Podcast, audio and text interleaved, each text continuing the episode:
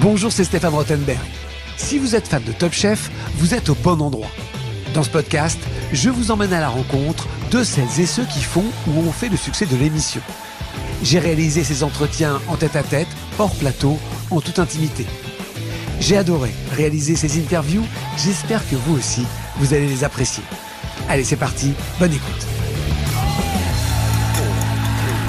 Top Chef, le podcast avec Stéphane Rothenberg. Bonjour Fanny, bienvenue sur RTL. Bonjour Stéphane, bonjour à toutes et à tous. Alors, Fanny Ray, c'est euh, une candidate de Top Chef saison 2. Fanny, ça fait déjà un bout de temps et c'est un événement important dans l'histoire du concours et même dans l'histoire des concours culinaires. Deux femmes en finale cette année-là, Stéphanie Lequelec et toi.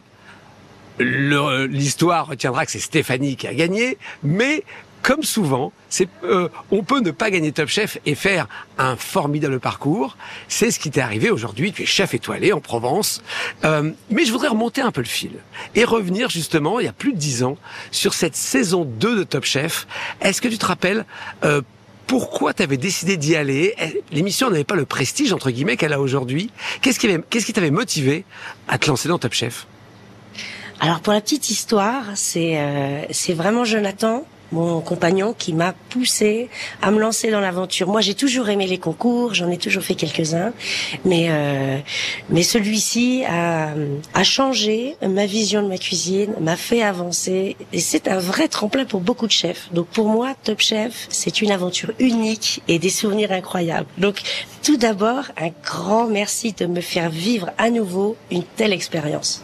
Alors, euh, ça a été, euh, c'est pas un chemin pavé de rose, hein, le concours Top Chef. Il y a des hauts, il y a des bas. Est-ce que euh, aujourd'hui, avec le recul, tu retiens que le bon ou il y a eu quand même des moments difficiles et lesquels? Alors moi, par principe, je retiens toujours que le bon. voilà. Mais si on gratte. par contre, par contre, bien sûr, effectivement, s'il n'y a pas d'échec, il n'y a pas de victoire. Donc il faut se euh, se forger aussi sur ces échecs pour avancer toujours plus loin, toujours plus vite. Voilà. Donc il y a eu des moments. Euh, c'est vrai que euh, ton mauvais souvenir, c'est quoi? un problème avec l'horloge. ah oui, bah.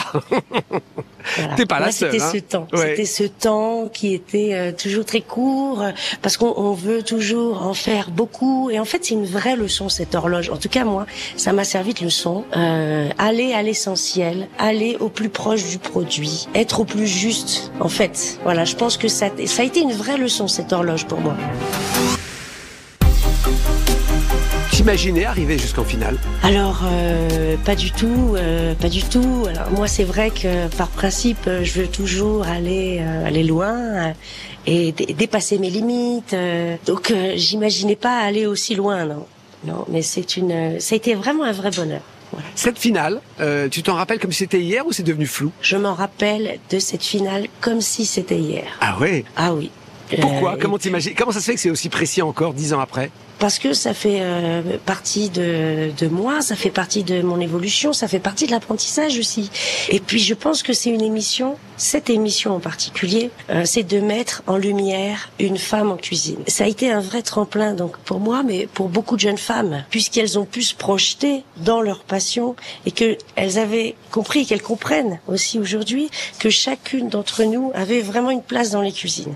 Et c'est vrai que Top Chef est précurseur et a, conforter les femmes de la mise en avant et qu'elles avaient leur place en cuisine. Alors c'est vrai que euh, bien avant, on va dire MeToo, hein, pour faire un terme générique, euh, il y a eu euh, beaucoup de femmes candidates, alors que il y a peu de femmes dans le monde de la cuisine. C'est un monde très masculin. Euh, dire macho, c'est un cliché, mais c'est vrai que c'est pas facile. Toutes les femmes me disent de faire sa place dans ce métier. Toi, est-ce que tu as eu des, des difficultés? Est-ce que tu as l'impression que ça a été plus difficile pour toi de, de faire ta place et que Top Chef justement a, a, a pu t'aider? Alors moi, pour ma part, j'ai pas du tout ressenti. J'ai toujours voulu euh, effectivement me surpasser et pour moi, il n'y avait pas de mur, il n'y avait pas de barrière.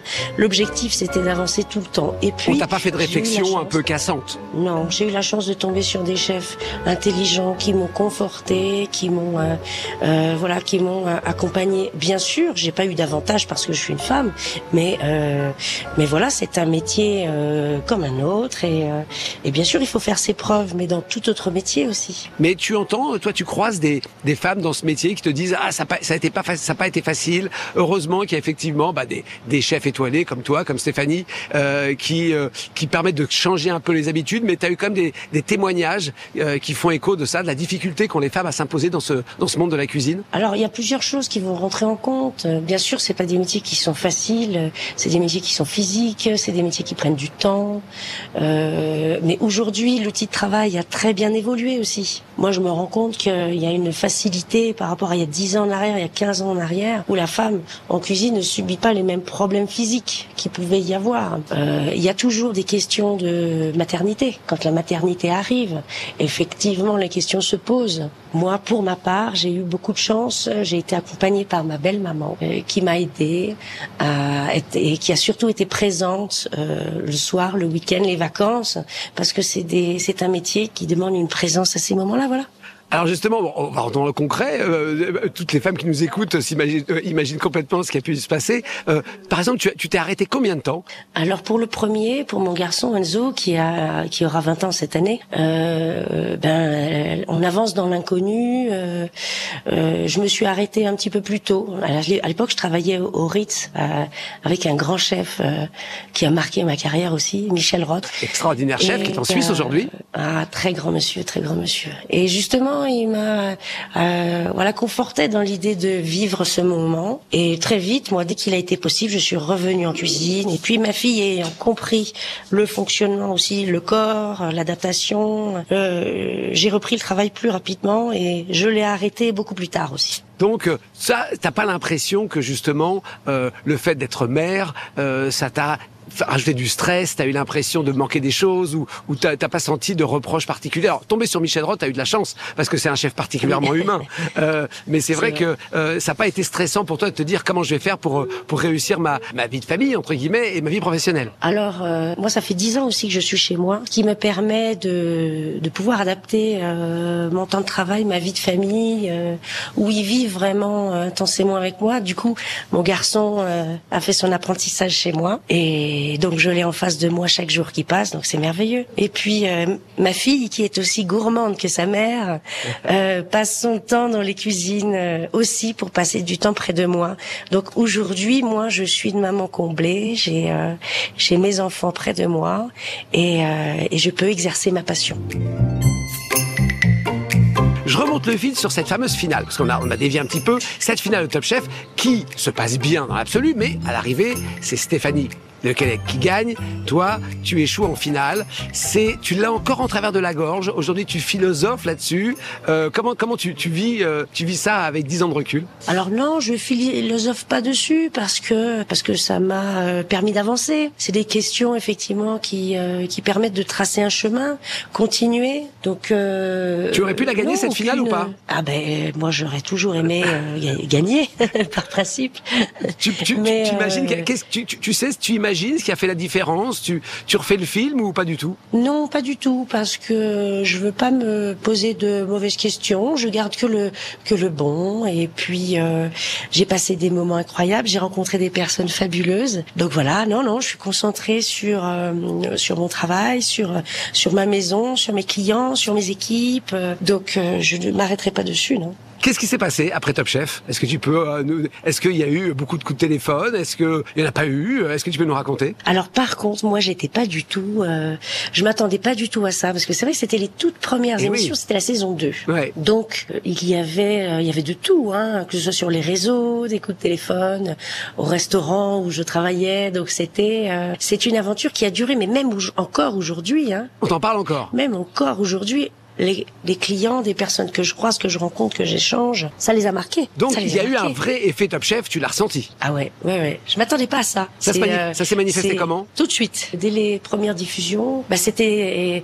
des appels, des bouquets de fleurs, euh, euh, des petits mots. Ah, on te draguait aussi Ah non, non, non, pas du ah tout. mais c'était pour dire merci. Ah, et puis, je suis pleine d'énergie, je crois peut-être trop parfois.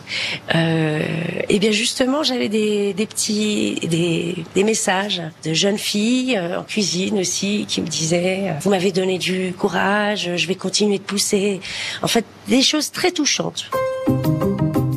Autre autre grand événement dans ta vie, c'est effectivement lorsque, après avoir travaillé pour des grands chefs, tu effectivement crées un restaurant avec ton mari, et puis assez vite, vous êtes euh, consacré, vous êtes euh, étoilé. J'imagine, j'ai régulièrement dans ce podcast des témoignages de, de, chefs. C'est un moment euh, important lorsqu'on a une, une consécration comme ça? Ah bien sûr, les étoiles au Michelin, euh, c'est déjà ça fait briller les yeux, et puis puis vous savez, c'est pas c'est pas les, les, les étoiles sont pas personnelles, c'est des étoiles qui qui remercient une équipe, qui remercient une brigade, un investissement, et puis voilà, c'est tout c'est c'est tout un ensemble. Les étoiles au, Michelin, c'est un vrai euh, boost pour une entreprise parce que je suis chef d'entreprise, je suis propriétaire de ma maison et c'est vrai qu'en termes de, de rayonnement, c'est c'est incroyable. C'est quoi l'avenir pour euh, pour Fanny Ray? Est-ce qu'il y a des rêves? Est-ce qu'il y a d'autres restaurants? Ou au contraire c'est de construire, de consolider là en Provence euh, cette affaire euh, maintenant qui est devenue une, une petite institution hein, dans la dans la région? Ben, C'est une jolie petite maison, je vous attends Stéphane.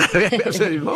On va dire où c'est, on peut le dire hein, ici, on a le droit. Hein. Alors l'auberge de Saint-Rémy à Saint-Rémy de Provence. Ça fait rêver quand même. Ah, c'est un joli petit village euh, sur lequel j'ai pu euh, et j'ai su créer euh, mon territoire, mon espace culinaire. Voilà, notre identité est vraiment enracinée dans dans ce territoire. Voilà, c'est un territoire qui est passionnant et, je dis toujours que pour un chef, j'ai beaucoup de chance de travailler dans une région comme celle-ci. Alors c'est quoi le, quels sont les rêves encore? Alors on, on, on reste à Saint-Rémy, on bouge, on fait d'autres choses, on consolide.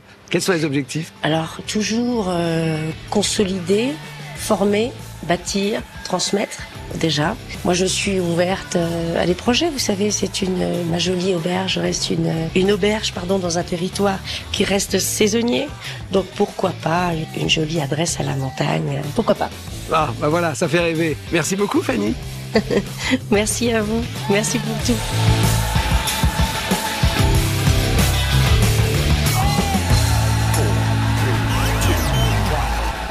Merci d'avoir écouté ce podcast Top Chef. Pour découvrir tous les épisodes, rendez-vous sur l'application RTL, RTL.fr et toutes nos plateformes partenaires. N'hésitez pas à nous mettre des commentaires et à vous abonner. À très vite.